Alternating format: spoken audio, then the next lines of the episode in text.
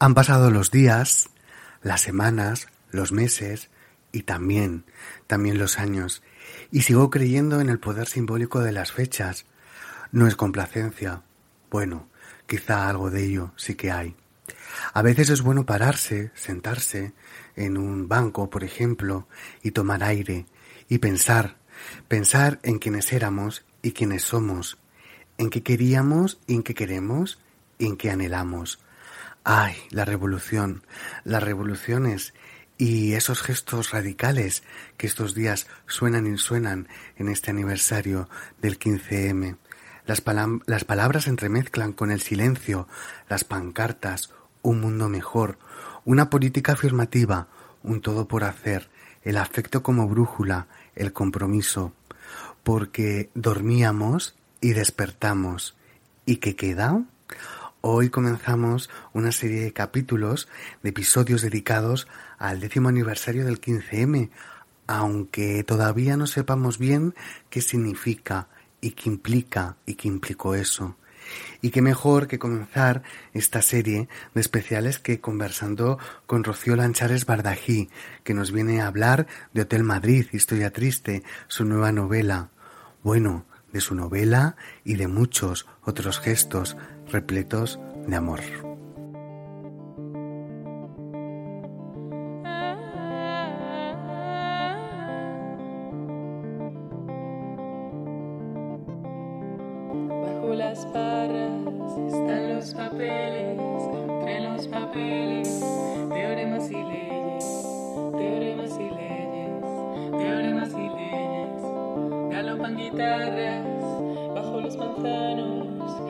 Las guitarras, un lenguaje raro. Tuve claro nuestro propósito esa mañana de verano. Hay otro desahucio, otro colegio cerrado. Están quebrando las tienditas del barrio.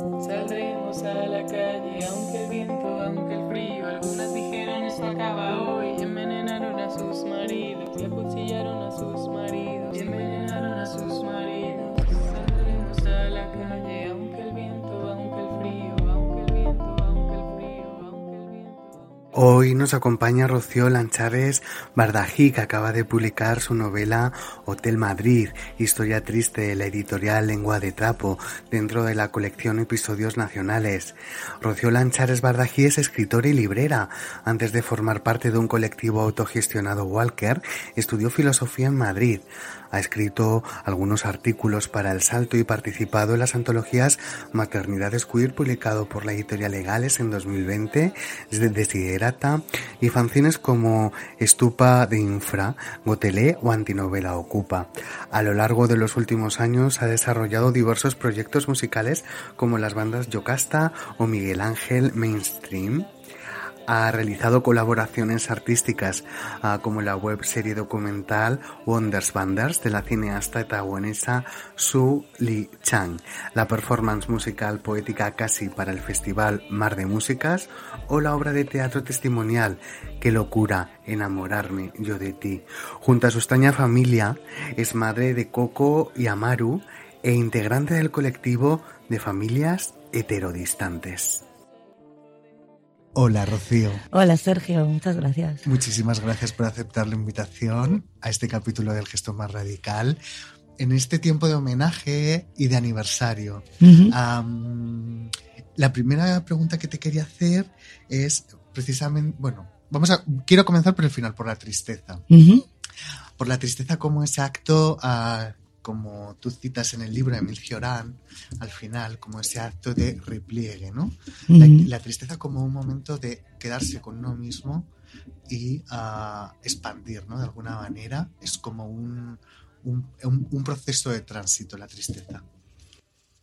Sí, la cita en el libro viene dada por uno de los personajes, a su vez ficticios, dentro del libro, que es una persona que está actuando y que está actuando, eh, está representando a un personaje que después de haber vivido un proceso muy duro, ¿no? Hay una ficción dentro del libro en la que un grupo de asamblearistas eh, decide hacer unos atentados, así como a gran escala, y lo hace, lo quieren hacer por consenso, ¿vale? Entonces, eh, en estas asambleas en las que se decide por consenso si van a atentar o no contra la Biblioteca Nacional, hay algunos que dicen, no, esto ya está decidido, hay que seguir adelante, y hay otras que dicen, no, aunque, aunque hayan aceptado algunas inmolarse, nosotras eh, no sabemos si estamos de acuerdo con eso, no sabemos si estamos de acuerdo con que muera tanta gente. Pues uno de esos personajes que no está de acuerdo con el consenso que finalmente se lleva a término, que es eh, inmolarse unas cuantas y hacer unos atentados y tal, todo ficticio,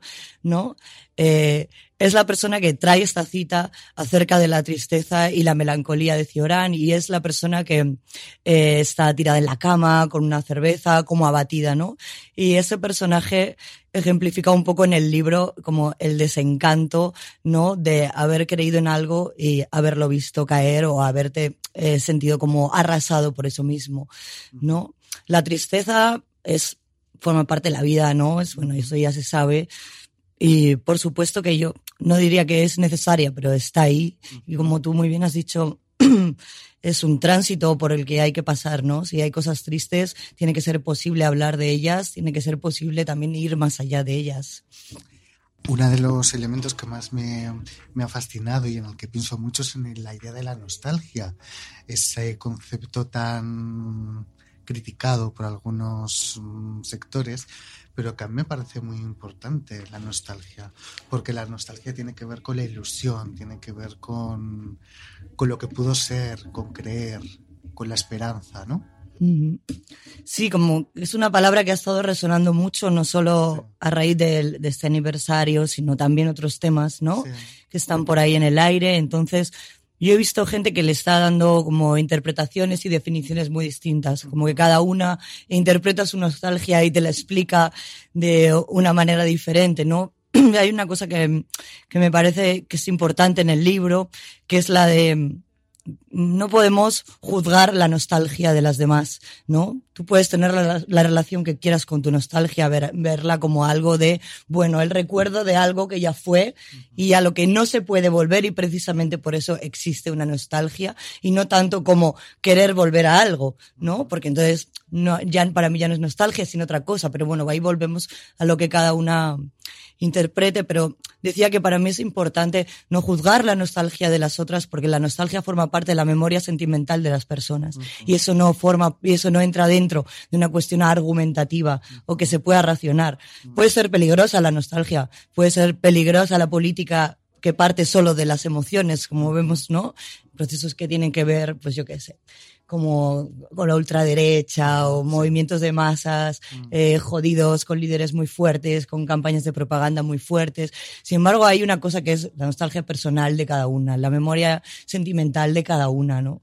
Eh, pues yo que sé, a la gente que le gustan mucho los boleros eh, o cierto tipo de salsas, sabrá de lo que hablo, ¿no? Y ya desde ahí se ha hecho un poco la crítica como al que al que se desprecie esto, ¿no? Como invalidando, eh, no sé, los sentimientos nostálgicos que pueda tener la gente, como puede ser una persona mayor por momentos felices de su vida, o como puede ser alguien como nosotras por momentos que, como tú decías, considerábamos potentes, ¿no? Si existe nostalgia es porque existió o bien una ilusión, o bien una felicidad, o bien algo que nos pareció bonito, ¿no? Y eso tiene que ver con el recuerdo y con la memoria. Y yo creo que nunca está mal hacer recuerdo ni hacer memoria, ¿no? Mientras no sea paralizante, Eso Adelante. es. Eh, ¿qué es esto de la nostalgia de los datos? ¿Qué es? Eso me da un poco vergüenza decirlo, pero es una alusión directa, ¿no? A un autorcilla así de moda, ahora de cierto espectro, no, no quería decirlo, pero um, han salido al hilo de, pues de los 10 años, han salido muchos ensayos sí. y sobre todo muchos ensayos que hacen el balance de los 10 años, ¿no? Entonces, en uno de estos balances había un autor que en su capítulo sobre lo que a mí me tocó escribir, que era el 15M, repetía, ¿no? Como un mantra que, que la nostalgia no se destierra con datos. Y, lo, y por eso yo, a mí me gusta decir, la, o sea, eh, él decía, la nostalgia se destierra con datos. Y yo digo, la de nostalgia no se destierra con datos, porque la nostalgia no es una cuestión de datos, ni es una cuestión de argumentos. Tú puedes hacer una valoración a posteriori de eh, éxito, fracaso, resultadismo, etcétera. Pero la nostalgia de la gente tú no se la puedes cuestionar desde ese lugar argumentativo. O sea, es una cosa que está en otro, en otro plano, ¿no? De, de la comprensión. Me parece muy interesante en el libro cuando hablas de que llegaste al marxismo a través de los primero los fueron los afectos. Y esta idea de los afectos me parece súper importante y absolutamente determinante para lo que nos cuentas en el libro no que es un libro profundamente luminoso y es un es un libro muy esperanzador a pesar de todo. Qué guay. Eh, sí esa es una manera de decir aparte de contar mi propia historia o historias que veo a mi alrededor, que, bueno, eh, digamos que existe, existe la figura del militante o del activista o de la persona muy politizada, pero muchas veces no se llega a la politización o a la conciencia política solo a través de la teoría o de la lectura, que también es súper importante, ¿no? A veces el mundo te coloca en un lugar, eh, según donde nazcas, donde crezcas, que te va dando una conciencia de lo que es justo y de lo que no es justo. Y esa conciencia parte de ti, ¿no? Pues si, por ejemplo, has crecido en un entorno muy represivo o muy cerrado, ¿no? Eh, yo creo que esas son las primeras conciencias de eh, politización afectiva, ¿no? En la que tú te vas diferenciando de lo que no quieres ser. No sé, muchas mujeres eh, que no han tenido a lo mejor una formación feminista, ¿no? Y sin embargo, su actitud ante la vida, como hemos hablado muchas veces, es lo más feminista que hay, ¿no? O mm, cualquier persona que, que forme parte de la comunidad LGTB le pasa un poco lo mismo, ¿no? Ha adquirido una conciencia de, la, diferencia o de la violencia a través de, de, una cuestión afectiva y ahí ha ido como madurando su posición política en el mundo y luego eso se puede complementar con lecturas, teorías, eh, acción política o no. Pero ahí está, ¿no? Esa como llegada afectiva a la, a la política no quiero decir para el libro, pero quiero volver a la nostalgia de la memoria uh -huh. y al archivo, que me parece súper importante, ¿no? Cuando se recupera mmm, ese ordenador uh, y lo importante que es, ¿no? Revisitar esa claro. memoria de lo que fuimos, de lo que somos y de lo que queda de nosotros, ¿no? Sí, ahí en el libro utiliza la se utiliza la ficción, ¿no? Para hablar de una cosa que a mí me parecía muy importante y más según veía que se acercaban así como los, yo qué sé, todo lo que se genera, ¿no? En torno al aniversario, incluido el propio debate sobre la nostalgia, etcétera, que es una sensación que para mí está desde el primer momento, que es como se va construyendo una narrativa y un relato sobre cosas que tienen que ver con nuestra vida desde voces que no tienen nada que ver con nosotras, ¿no? Por ejemplo, pues el tema del nombre, el tema de decir, pues esto de 15M, que va acotando una experiencia que es súper eh, como se dice, que no es unívoca, ¿no? que es súper heterogénea, que es muy difícil de, nom de, nombrar de una forma como tan cerrada, ¿no? Entonces, esa cuestión de, de, la memoria y del recuerdo y del archivo va un poco por ahí, por eh, la idea de o contamos nosotras nuestra propia historia o nos van a imponer un relato sobre la misma.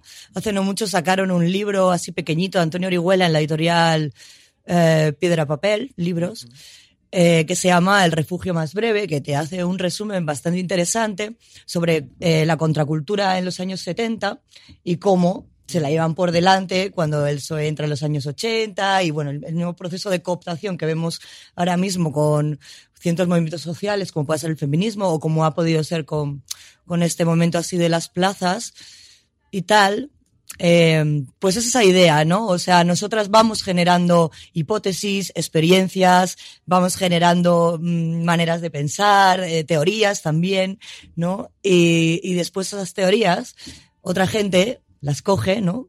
Y, y construye un relato sobre eso. Si nosotras no somos capaces, tampoco quiero hablar de capacidad, pero si no tenemos una mirada puesta en que tenemos que tener eh, un cuidado con nuestro archivo, un cuidado con nuestra memoria, un cuidado con nuestros relatos, esos relatos va a ser muy difícil que nos acordemos años más tarde de por qué tenían sentido cuando estábamos ahí o de que la gente que, viene detrás de nosotras tenga una conciencia que no es la que le dicen como que las cosas fueron de una tal manera, sino que pueda tener otra perspectiva, ¿no? Que igual no, no es tan instrumental al estado de las cosas, ¿no? Que pueda tener otra vez esa posibilidad de ruptura, ¿no? O esa apertura a otra imaginación política, otros escenarios políticos que no sean siempre distopías puras, ¿no? Que es lo que parece que, pues, mamas, si, yo qué sé, si no, le- si no atiendes también a esa pequeña historia que nunca se encuentra en, la, en la- en la historia con mayúsculas, ¿no?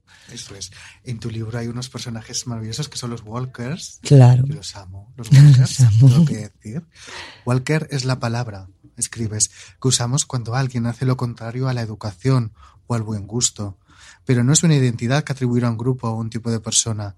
Es una manera de estar en el mundo que puede ser transitoria o irreversible y que convierte a quien la ostenta en candidato directo a la marginación. Esta idea de la otredad, de los monstruos, ¿no? Claro. La idea parte un poco de algunas narrativas de ciencia ficción, ¿no? Que son estos personajes que quedan fuera de la civilización, ¿no? O, bien viven fuera y cuando vienen la gente se espanta porque es- es- están embrutecidos completamente, ¿no? O bien nunca vuelven, ¿no? Entonces, esa, ese del Walker, como que de alguna manera nos surge, ¿no? Así a unas cuantas que estábamos por ahí al vernos a nosotras mismas, entre comillas, embrutecidas, ¿no? O, o en, o en ver como mucha gente que, que venía de una situación de exclusión social muy bestia, ¿no? Como era mirada, ¿no? En un momento en el que estamos todas juntas se da un, una- un contexto de mucha transversalidad, ¿no? Y está esta gente pues que tiene su hipoteca, su curro, su tal no sé qué, hasta Peña que empieza a ser milurista o que ni siquiera lo va a llegar a ser nunca, hasta Peña que vive en la calle, ¿no? Y entonces estamos todas juntas intentando, venga, vamos a, dentro de lo que cabe, entendiendo todas las contradicciones que implica, trabajar de igual a igual, ¿no? Y entonces ahí se ve que hay un montón de gente que se está quedando fuera dentro de la idea de lo público, ¿no? De lo que es el espacio público o dentro de la idea misma de lo que es lo respetable o no, ¿no? En ese sentido, pues la comunidad queer también ha hablado muchas veces en estos términos de mutantes o de cyborgs o de o la teoría Crip, ¿no? O sea, es un concepto muy amplio y que se puede leer de muchas maneras, pero es una manera de decir cuidado, ¿no? Porque mm, si lo que somos realmente mm, no es tan difícil sostenerlo en el día a día, ¿no? A mí no me van a dar curro por cómo me visto, o a mí no me van a dar curro por cómo hablo, porque vengo de no sé dónde, o porque, no sé. Es una manera de hablar de, de la exclusión, de quién está en riesgo de exclusión, de lo marginal, de quién está, quién se va a lo marginal y nunca vuelve, quién ha pasado por allí y cuando vuelve, cómo el mundo lo acoge después o no, ¿no? Y la importancia de que lo Walker es una potencia política, es cuando ese sujeto que de alguna manera está en un dentro afuera, en una tensión entre el dentro y el afuera, al encontrarse con otras que más o menos se miran a los ojos y entienden de qué va la vaina, adquieren una nueva manera de estar, se em- empoderan, aunque esta palabra ya se haya visto como medio tal, ¿no? Y ahí hay una potencia política, ¿no? Entonces, Walker en solitario eh, está perdido. Está perdido. Esperas la soledad también, ¿no? Ese Ujú. momento de llegar a la plaza, el Claro. 7 de mayo sola, ¿no? Y sentir aquella sensación de común. claro. Eso me parece muy bonito. Sí, yo creo que eso es algo bastante extendido, ¿no? Claro, había tantísima gente, pero yo creo que es algo bastante extendido que veníamos de unos años de como de un, po- un poco de desesperación, ¿no? De ver pasar las noticias, ¿no? Y, y sentir como que no puedes hacer nada, a no ser que ya estuvieras como inserto en algún tipo de, ¿cómo se diría? Eh, de colectivo, en activo, tal, no sé qué, pues había mucha gente que éramos estudiantes y más allá de algunas historias en la universidad, pues finalmente estaba separado lo que sería eh, la intervención política sobre el mundo de lo que tú hacías en tu vida, ¿no? Y entonces yo creo que eso es una sensación muy común, ¿no? Como de ver de la impotencia de estar en soledad y de repente ver que no estabas loca cuando decías, hostia, es que esto no está bien, ¿no?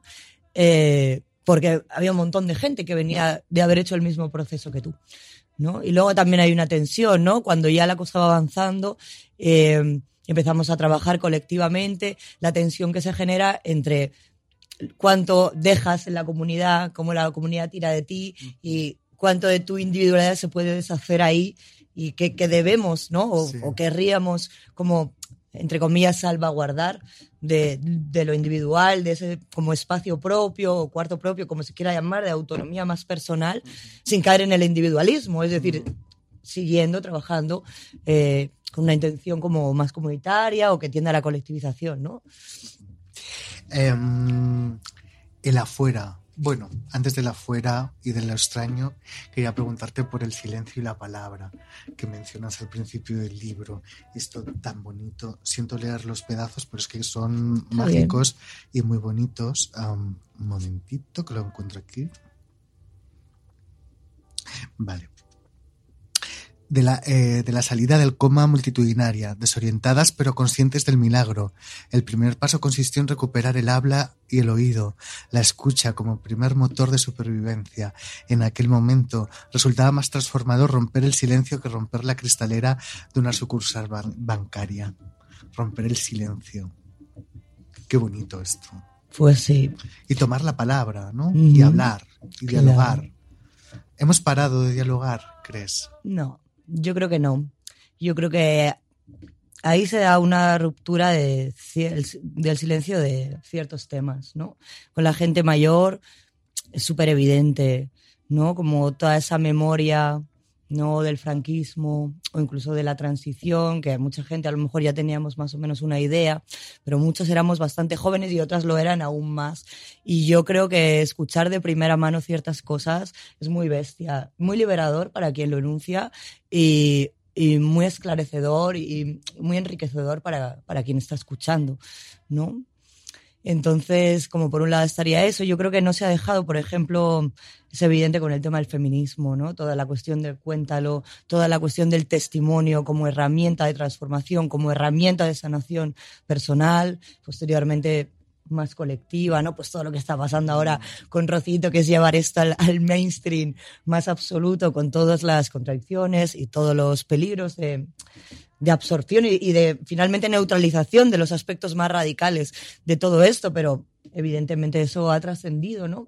En la serie de La Veneno también pasa, ¿no? Por, por mencionar algunos ejemplos de cómo eso ha llegado, digamos, a así a dimensiones un poquito más mainstream, pero a nivel no mainstream uh -huh. ha sido absolutamente brutal, ¿no? Yo creo, y creo que no se ha parado, yo creo que, que eso sigue totalmente.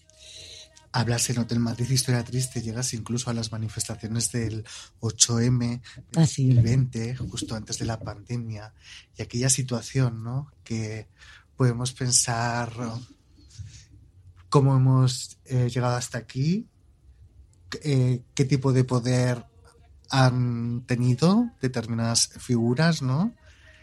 Y cómo se les escapa ese poder y se siguen aferrando a él. ¿no? Completamente. Sí, para mí me surgía bastante duda eh, si incluir ese episodio, porque aparentemente no tenía tanto que ver. Es verdad que sí que tenía que ver con otras tramas que se dan en la historia y demás, porque no deja de haber una presencia de, del mm. feminismo atravesando todo el libro, ¿no? Ya desde el, el momento de la acampada y demás. Pero sí había algo que finalmente me decidió, y es el paralelismo que existe entre los dos momentos, ¿no? Digamos, ese momento insurreccional de las plazas hace 10 años y esa insurrección feminista que hemos vivido a raíz sobre todo de las dos huelgas, 2018, 2019, y cuál ha sido eh, de alguna manera el, la respuesta ¿no? que el status quo le ha dado a eso. Y hay un tipo de respuesta, aparte de la represión, que también es súper importante, que ha sido la de aquí se está dando un capital político muy bestia. Ese capital político es un caramelo para cualquier partido político o para cualquier institución que, quiera seguir manteniendo el poder que tiene, ¿no? Y entonces yo creo que el paralelismo está ahí. Eh, el feminismo genera un capital político porque genera un sentido común, ¿no? Que está muy extendido. Y entonces hay cierto sector, pues, que quiere de alguna manera hacerse albacea de ese capital y es representante de ese capital. Pero claro, dentro de sus marcos, y esos marcos son muy limitados respecto a lo que se está proponiendo, que es mucho más eh, transformador o que va mucho más allá, es mucho más radical, va mucho más a ciertas raíces, ¿no? Entonces, me parecía interesante traer ese momento, por un lado, por, por, esta cuestión de paralelismo, de cómo el feminismo institucional ¿no? ha intentado llevarse por delante lo que sería un movimiento autónomo, ¿vale? Que, que ha llegado bastante lejos, ¿no? Y por otro lado, a nivel interno, ¿no? Porque también hay toda una, una cosa sobre eh, nuestras militancias y las violencias que se dan entre nosotras, ¿no? Nosotras vivimos en un mundo violento, violencia que interiorizamos y posteriormente reproducimos. Y en la medida de lo posible intentamos evitarlo, en otras ocasiones, pues la seguimos reproduciendo, ¿no? Y en este caso ocurre una cosa loquísima. Y otra vez eh, volví a ver a gente llorando en una calle, viendo mmm, como lo que, lo que estaban haciendo sus compañeras, ¿no? Y es esa batalla campal con azúcar moreno de fondo, absolutamente, bueno, Walker, en un punto, ¿no? Porque había, había algo surrealista en ese momento, ¿no? Y muy bestia, pero a la vez estaba expresando cosas que, que son importantes, ¿no? Que son importantes una de las protagonistas uh, de, tu, de tu libro, del Madrid Historia Triste, habla de cómo conciliar la violencia con la ternura. Uh -huh. Tan importante, ¿no? Es, esa mezcla. Sí. Este mundo, como tú dices, que es violento, que indudablemente, bueno, pues hay una capa de violencia, pero que la ternura, bueno, pues. Claro. Esa es una reflexión directa que también viene, por supuesto, del feminismo sobre eh, qué herramientas tienes tú de transformación en función del lugar del que partes en el mundo, ¿no? Entonces, si entendemos, por ejemplo, en la huelga fue para mí un caso muy chulo, ¿no? Como las huelgas feministas de alguna manera y recogiendo una tradición de huelga obrera eh, bien importante y bien interesante para los derechos laborales, etcétera, de alguna manera le da una vuelta a, la huelga entendida en sentido clásico, ¿no? Y atiende como a otra serie de cosas. Oye, hay gente que no puede hacer huelga porque no tiene papeles, o hay gente que no puede hacer huelga porque eh, es cabeza de familia, ¿no? Y entonces, eh, esa es una manera como de, abordar esos temas, ¿no?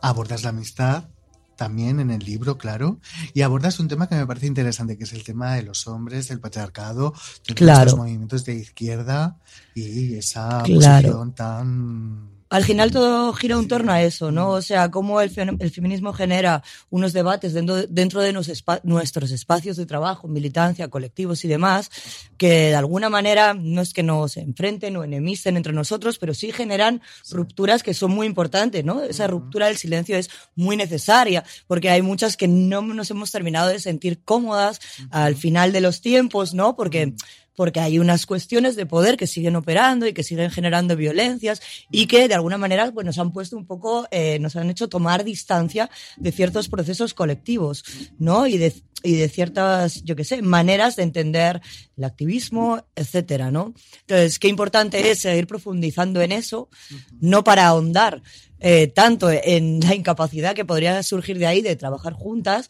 sino más bien de entender estos compañeros, son nuestros compañeros, forman parte de alguna manera de nuestra misma, llámalo trinchera, si lo quieres hablar así con términos bélicos o lo que sea, ¿no? Pero de alguna manera el enemigo está a otro lado, no está en ellos. Vamos a poder eh, seguir codo a codo con ellos. ¿Qué tiene que cambiar en nuestros espacios para que realmente podamos ir juntas en objetivos que creo que tenemos en común, ¿no? Y entonces a lo mejor tiene que, cambiar cosas, cómo se entiende, pues eso, esa primera línea, ¿quién puede estar en primera línea? ¿No? ¿A qué hora pueden ser las asambleas? ¿Por qué las madres no podemos ir a todas? Porque la gente que tiene adultos, no, o sea, como son cuestiones que ralentizan a veces, eh, bueno, una agenda que a veces imponemos nosotros, pero que muchas veces nos viene desde fuera, ¿no? Y que, claro, cuesta, admitir que, que, te ralenticen eso porque tú estás de alguna manera eh, sosteniendo y defendiendo una serie de cosas, ¿no? pero yo creo que finalmente a veces bajar el ritmo, ¿no? Luego te va a permitir que la defensa sea más sólida, que incluya más gente, ¿no? Un poco como, no sé, no sé cómo explicarlo tanto. Sí, me llama mucho la atención una cosa que has dicho, lo de las señoras, las madres y el tema de la propiedad, ¿no? El tema de los desahucios. Ellas eran expertas en todo esto, ¿no? Eran sabias. Y cómo no... Uh, ¿Cómo ha estado ese silencio? Es decir, es que la capa de silencio es tan profunda y ha sido tan pesada, ¿no? Que no hemos querido escuchar sencillamente, ¿no? A todas esas mujeres que sabían tanto, ¿no? De, de, todos estos problemas, de la vivienda, de los desahucios. Un tema que es muy importante es el tema de la propiedad, el tema de la ocupación que desarrollas a lo largo del libro. Total, o sea, volvemos un poco a lo mismo, ¿no? O sea, ¿quién está eh, de alguna manera en el centro de la precariedad o en el centro de las violencias? Pues eso, cabeza de familia, ¿no? Que se ha podido enfrentar a, yo qué sé, desahucio, cuestiones de alquiler, cuestiones de precariedad, ¿no?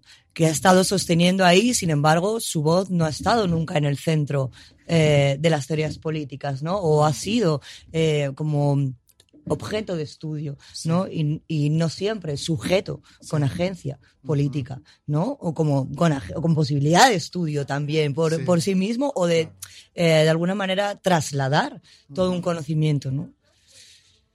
Sí, luego, por un lado está esa cuestión que tiene más que ver con, con, el tema de la vivienda y demás, pero, pero hay otra cuestión que tú dices de toda esa capa de silencio tan bestia, ¿no? Y de tantos años. Por eso hay un capítulo que se llama El Rodillo, ¿no? Que ahí en el rodillo nos referimos más bien a, al rodillo de, del PP con su mayoría absoluta, sobre todo año 2013, 2014 y, y también 2012, toda esa brutalidad.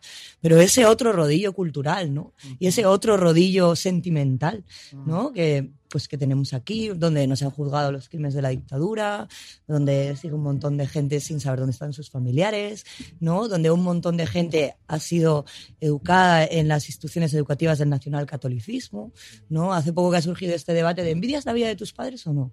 ¿no? Y entonces ha empezado un montón de gente a decir, pues yo nací en los años 60 y yo cantaba el cara al sol en el cole, pues nosotros levantábamos el brazo y era un cole público, pues nosotros el ángelus y todo el mundo, yo el ángelus, yo el ángelus, yo el ángelus, ¿no? O sea, hay estructuras eh, de poder que en ese país han, de alguna manera, pervivido a lo largo de los años, incluso desde que supuestamente termina la dictadura, ¿no? Y eso crea un tipo de cultura y sobre todo un tipo de cultura sentimental. No es ninguna tontería, ¿no? La cultura sentimental tiene que ver con los afectos. Super, vamos, yo creo que lo más importante. Uh -huh. Claro, ahora que se vuelve a este tema, he estado yo, el otro día hablaba con una amiga de esto, de yo he escuchado eh, como personas de mi entorno han dicho, no, mi marido es muy bueno, uh, no me pega. Claro, ¿no? Lo típico de mi marido me pega lo normal. O sea, es una cosa que, es que dices, pero hablando de lo de Rocío, ¿no? Uh -huh. uh, por ejemplo, lo de Rocío Carrasco y el documental, sí. volviendo a este, ¿no? Um, como durante 20 años el, el, hombre que ha estado haciendo todo este daño a ella ha estado de manera impune, sin haber sido contrastado ninguna información, ¿no? A mí esto me parece importantísimo. Y que salga en la televisión en un prime time lo que puede cambiar. Y a, y a la gente, a las, a las, mujeres, y bueno, a las mujeres y a los hombres y a cualquier persona a la que puede llegar ese mensaje, ¿no? Totalmente. O sea, hay, hay un punto de, de tristeza que es que hasta que no sale la hija de Rocío Jurado ya. a explicarlo en detalle cuáles son los mecanismos de la violencia psicológica y del maltrato psicológico, ya. parece que no le ponen un micrófono a la cuestión, ¿no? Sí. Entonces hay una ambivalencia sí. respecto a esa figura, pero por supuesto o sea, es importantísimo en cualquier entorno donde esto se pueda explicar, donde se pueda hacer una pedagogía con todas las contradicciones que pueda tener Telecinco, etcétera, sobre este tema, pues bienvenido sea, ¿no? ¿Cómo fue eh, llegar a Hotel Madrid, es que yo no estuve. ¿Cómo fue aquel lugar, no? Que era, eh, que fue esplendor uh, en el pasado, que estaba, que era decrépito, que tenía un, un, teatro en la parte baja, lo cuentas en el libro, que tenía un teatro y luego en la parte de atrás otro teatro. ¿Cómo, mm. cómo fue llegar a ese espacio vacío? Yo, o sea, a ver, nada, nada pasa por nada, pero sí creo que fue una cosa un poco de carambola. O sea, aquellos, o sea, fueron, yo te diría, un año, dos años de presencia en la calle constante, ¿no? Y convocatorias constantes, en ese caso una convocatoria a nivel global. Sí. Se llamaba como el 15 de octubre global contra la deuda y etcétera, ¿no? Entonces, en ese contexto, eh, pues pasaron un montón de cosas. Se ocuparon siete centros sociales en Madrid en un lapso de dos años. Eh, la propia Cifuentes, que era delegada, dijo, es que claro que hay libertad. Si vamos a una media de siete manifestaciones al día, porque se convocaron como 1.500 o 2.000, no me acuerdo del dato exacto, ese año, ¿no? O sea, como que había un contexto de efervescencia muy bestia y en ese contexto, pues mira, pues se entra, se entra en un sitio porque va a llegar el invierno, llevamos eh, en las plazas y felices todos estos meses, pero ahora va a llegar el frío, entonces pues bueno, ¿no? Vamos a, bueno, necesitamos un lugar de encuentro, ¿no? Que no se pierda ese encuentro que se ha generado, que está súper bien y es súper pro- prolífico, ¿no? Y pasa un poco lo mismo que en la plaza y ahí, ahí, ahí también es muy importante la idea de Walker, ¿no? Y es que cuando la- el espacio público se vuelve público de verdad, ¿vale? Cuando realmente entra cualquiera, venga de los confines del universo o venga de tal, eh, se ve realmente quiénes son tus vecinas, ¿vale? Y hay vecinas a las que tú no siempre ves, porque no siempre son eh, presentables a la galería, ¿no? O te la, policía se las va a quitar de en medio, ¿no? Tú no puedes dormir aquí, tú no puedes pedir aquí, tú no puedes vender aquí, uy, mira este cómo está, sacarlo de aquí, ¿no? Y en el momento en el que no, no existe esa figura, ¿no? Que, que es como tan, eh, pues eso, el, el brazo ejecutor de la exclusión social, eh, pues pasan un montón de cosas, ¿no? Y es como que pues hay una asamblea donde se intenta más o menos decir, venga, vamos a hacerlo horizontalmente, eh, pues vamos a intentar mantener esa cosa transversal de inclusividad y demás. Vale, genial. Y vamos a intentar decir todo por consenso. Y el consenso es que, bueno, por ahora, eh, pues por ejemplo, ponte, no, esto no, no puede vivir todo el mundo aquí. Pero empieza a llegar gente que no tiene casa, que no tiene casa, que no tiene casa.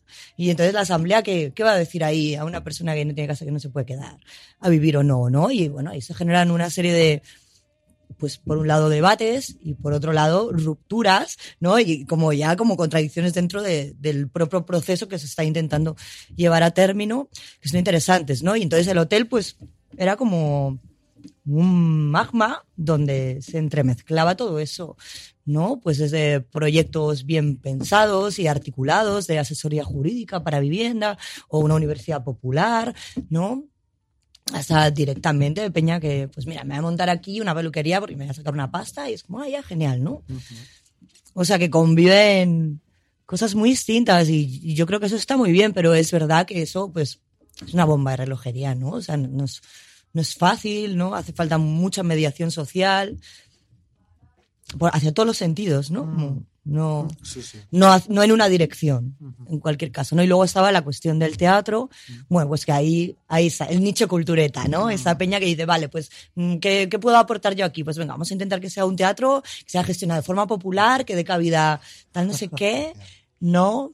Y bueno, es que esa es otra historia, ya como, como muy, muy loca, ¿no? Y entra pues el sindicato de actores, luego resulta que había un pufo de corrupción con el edificio, como siempre, ¿no? Es eso, tú realmente como que liberas, que esa es la palabra que se usaba para ocupar, además, Sí. en ese momento y que creo que todavía se puede seguir utilizando, ¿no? Liberas y, bueno, no solo liberas un espacio, ¿no? O sea, liberas muchas eh, mm, fuerzas y corrientes subterráneas que están en la ciudad. Claro, y habitas el Mm. espacio y, y le das vida, ¿no? Un espacio Claro. que quizás está muerto. Bueno, estaba muerto, claro. Eh, pues estaba vacío. ¿Cómo fue eh, recibir la oferta de lengua de trapo para, para publicar el libro? Hombre, de entrada fue muchísima ilusión. Sí, sí, nosotras, o sea, yo he estado con mucha gente desde, aqu- desde aquel día, digamos, eh, diciendo, venga, ¿cómo se podría poner esto en palabras? ¿Cómo podríamos escribir esto, no? Hay gente que se maneja en un lenguaje de imágenes, documental, que se maneja en un lenguaje de ensayo, ¿no? Sí. Y a nosotras, pues, nos tira mucho esta cosa de la narrativa y tal, y pues lo pensábamos. Entonces, para mí era una gran ilusión, ¿no? Porque era como una oportunidad de una cosa que, que además no solo había pensado yo, sino que habíamos pensado entre muchas. También ahí surge la contradicción, pero ¿cómo voy a hacer yo sola, ¿no? Entre comillas, algo que es una construcción absolutamente colectiva, ¿no? ¿Cómo vamos a, a resolver eso, ¿no? Bien difícil, ¿no? Y luego, por otro lado, estaba esa, esa cosa tan, que es como tan grande, ¿no? Y, y no sé, de, de el episodio nacional, ¿no? Y la idea de lo nacional, ¿no? Que, que también, y que yo pensaba, yo no sé, la gente que, que andaba por ahí, ¿cómo se va a tomar, ¿no? Que, pues eso, ya solo poner la palabra 15M, ya para mucha gente es como, pero, ¿por qué lo llamas así? Si así es como, como lo llamaban los medios y nosotros tampoco le queríamos poner un nombre, ¿no? Pero bueno, al final es un, ¿cómo se dice? Pues un significante común, Sí, ¿no? Algo que finalmente Sí, pues sí. comunica, Mm. ¿no? Y pues ahí con sus contradicciones y demás, ¿no? Pero yo creo que es importantísimo eh, hacer crónica, hacer narrativa, que exista una ficción, que exista pues una novela social o una novela realista. Y creo que el episodio nacional, como, como idea, ¿no? Más allá de lo que cada una, pues al final, cómo a cada una le resuena lo nacional, es bien importante. Necesito leer el siguiente párrafo, Rocío, porque me parece tan precioso. Escribes en Hotel Madrid, Historia Triste. Dicen, dicen que los recién nacidos son tan mágicos porque todavía no tienen cerrada del todo la estructura craneal. Esa obertura, conocida como fontanela, les permite deslizarse hacia el exterior, da espacio al cerebro para que crezca en los primeros meses y su elasticidad es un seguro anticaídas en el primer año y medio de vida. La leyenda cuenta que a través de ella circulan los enigmas de la existencia humana y que una vez sellada perdemos ese candor que la adultez terminará de aniquilar. Como si de una fontanela política se tratara, apenas cuatro años después de nuestro desembarazo, los canales abiertos en la plaza están a punto de volverse a tapiar. El gesto más radical. Nace con la vocación de un programa ornitorrinco, donde crecen y se mezclan cultura, literatura, música y disidencias. Dirigido por Sergio Vega y Alicia Santurde. Escúchanos en Agora Sol Radio.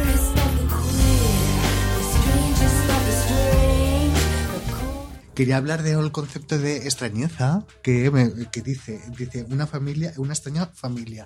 Y he estado yo pensando en el concepto este de extraño como el afuera, la idea del afuera. Y cuentas, porque participaste en la antología Maternidades Queer, aquí en, en El Gesto Más Radical entrevistamos a una de las editoras, a Gracia Trujillo, para un capítulo. Y en tu capítulo hablas de, del poliamor, ¿no? de, de- de todas, eh, de todas estas cosas y lo de familia extraña, la extrañeza y lo importante de, de- de ese afuera. O sea, hablando con el colectivo de familias heterodisidentes, que somos un grupo de madres, bolleras y demás, ¿no? Que nos juntamos hace unos años, Sí, alguien decía, sí. pensando, ¿no? En qué tipo de incidencia política queríamos llevar adelante o no, o cómo lo podíamos hacer siendo madres, todo esto, ¿no? Que cómo íbamos a poner a nuestros hijos, nuestras hijas, nuestros hijos, como en primera línea de, de, de la batalla, ¿no?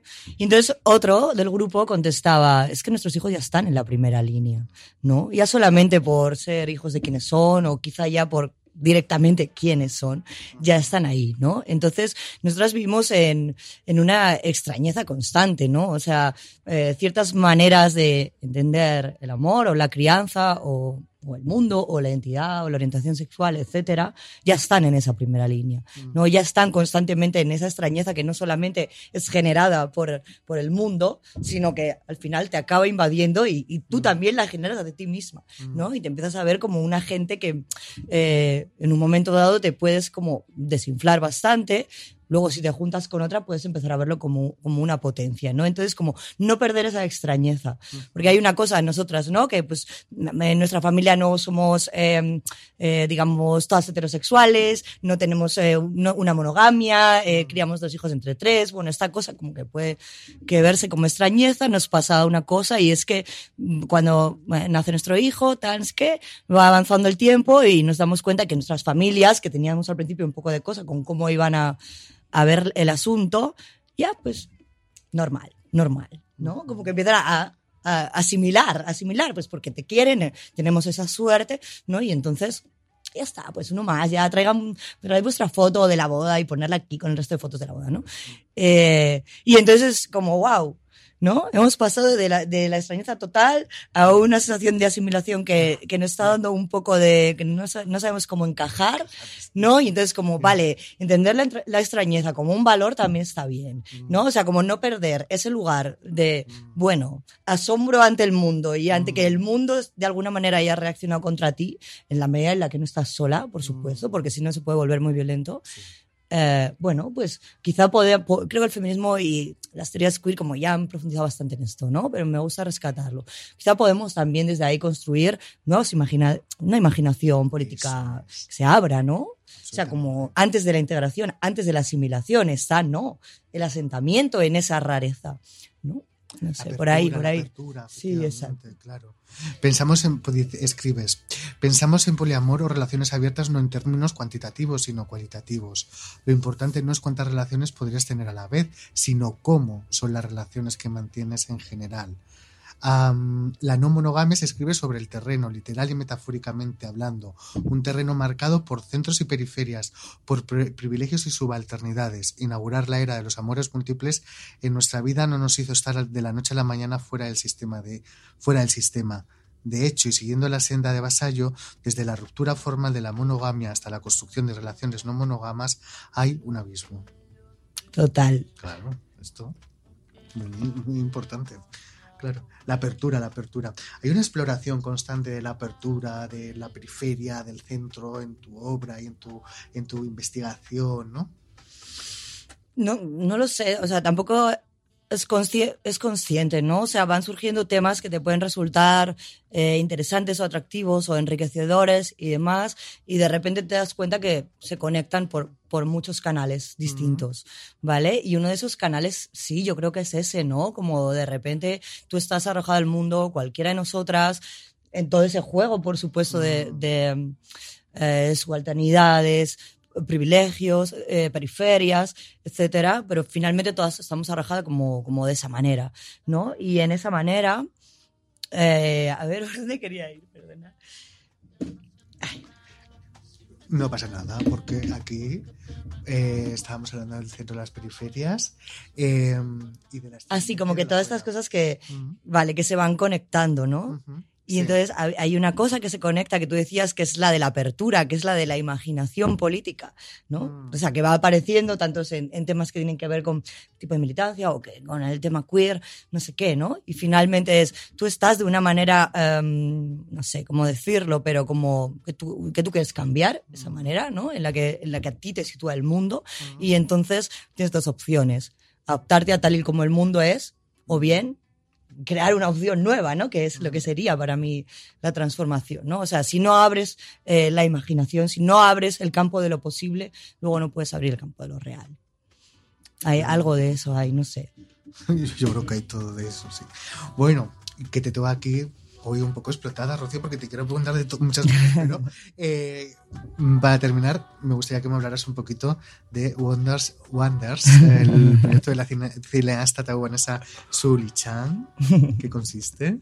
Eso fue un proyecto que yo creo que surge, porque tampoco, mm, a ver, yo creo que surge en el contexto del orgullo, de uno de los orgullos que se hicieron Sí. en Madrid cuando estaba Carmena, ¿vale?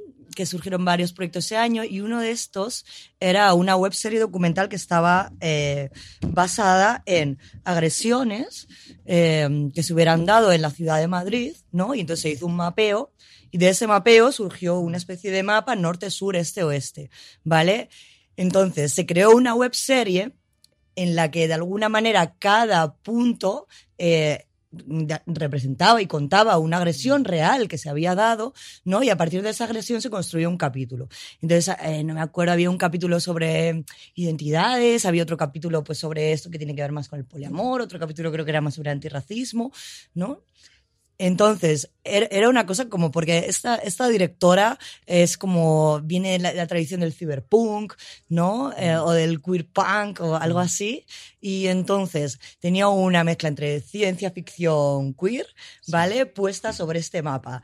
De los puntos donde había habido agresiones, tú podías ir con una aplicación y ver en cada punto uno de los capítulos que se hicieron. Entonces, nosotros nos tocó hacer un capítulo que era como, pues, y lo mismo, ¿no? Un, eh, una, una comunidad futurista, ¿no? Donde criábamos todas en comunidad, no sé qué y tal, y como los conflictos que se generaban ahí. Molaba porque de repente en todos los capítulos había, apareció un, pu- un pulpo gigante, y ese pulpo gigante como que representaba como el, la fuerza de lo popular, ¿no? Sí. Y bueno, no sé. Ah, fue una experiencia guay, ¿no? Y no sé, no sé. Qué bien. Sí. ¿Y qué es- nos vas a regalar próximamente? ¿Tienes algún regalo? Nada, Algo nada, nada. Uy, seguro que sí. No, pues mira, hay, hay un tema que me encanta, que llevo Sí. mucho tiempo eh, intentando elaborar algo Sí. que parece que no tiene que ver, pero que tiene que ver con la música, ¿no? Ajá, Eh, yo como madrileña, sí, ¿vale? Y como madrileña que no tiene pueblo, ¿no? De familia de Madrid, sí. Eh, siempre he mirado con mucha envidia a, a la gente, por favor que me perdonen también, que, que es de, de otras comunidades, ¿no? De otros Ajá. lugares donde, pues mira, en mi pueblo se cantaban estas jotas, o estas seguidillas, o tenemos esa tradición, Sí. eh, sobre todo cultural, musical, ¿no? Y yo siempre me he sentido como muy, muy coja de eso. Y entonces ahora que estamos además en el, en el eh, quicentenario, no sé cómo se dice, de, de la revuelta comunera, no, pues eh, me gustaría hacer un proyecto sobre la música popular en Castilla y cómo la sección femenina Sí. y otras instituciones franquistas eh, fueron por los pueblos recogiendo, eh, con un trabajo de etnología, etcétera, coros, danzas, letras y cómo las homogenizaron para presentarlas como un producto de la identidad nacional, ¿no? De la identidad nacional fascista, etcétera. Y, y hay una, para mí, una línea de investigación muy interesante, es que no solo se llegó a cambiar las letras y a quitar de en medio canciones como que no encajaban Sí. bien en esa ideal de mujer o de familia o de tal no sé qué, sino que se llegó a, cambiar los, los, los modos tonales, los, lo que llaman los melismas, los requiebros de la voz, ¿vale? O sea que hasta el punto de eh, quitar de en medio ciertos requiebros en el canto, ¿vale? Llegó ese rodillo del que hablábamos antes, de la cultura sentimental, que para mí tiene mucho que ver con la música. Entonces, es un tema que me, que me fascina y en cuanto tenga tiempo le voy a dar ahí, ¿no? Para investigar un poco sobre dónde está nuestra tradición jotera. La jota es un género que está en toda la península, no solo en Castilla, también en Aragón, se mezcla con el fandango, según si estás en Extremadura hay un tipo de fandango, si estás más al norte hay otro, ¿no? Y toda esta cuestión de, de la cultura y la música popular, ¿no? Pues es lo que me gustaría, lo que me gustaría desarrollar, ¿no? Qué maravilla, Rocío. Pues, Rocío Lanchares, mientras llega este proyecto de música, nos quedamos con eh, Tutel Madrid, Historia Triste, publicado por Lengua de Trapo, un libro precioso, luminoso, un libro de apertura. Bueno, y también recomendar Maternidades Queer, Que hay un Ah, montón de autoras increíbles. autoras, eh, editado por Grecia Trujillo y Eva Abril, con un eh, capítulo eh, escrito por ti, maravilloso. Darte las gracias por haber aceptado la invitación a nuestro gesto, a este gesto más radical. Y gracias, gracias, gracias. No, gracias a ti. O sea, me, ha, me ha encantado estar aquí contigo, Sergio. Me ha encantado tu lectura y me ha parecido un gesto precioso, muy radical. Sido Este, radical. este programa. Sí, Gracias. gracias, gracias. Un beso. Pensando.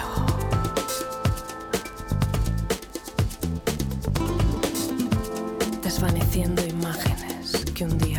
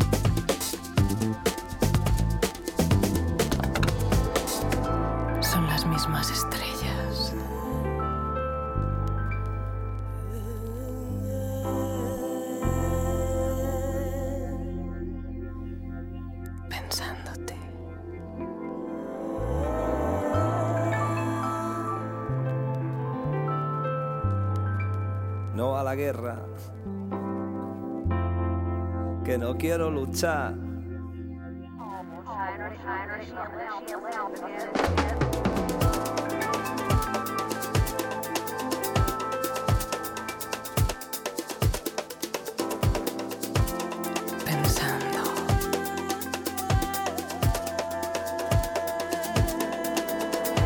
Ahuyentando gritos como animales viejos.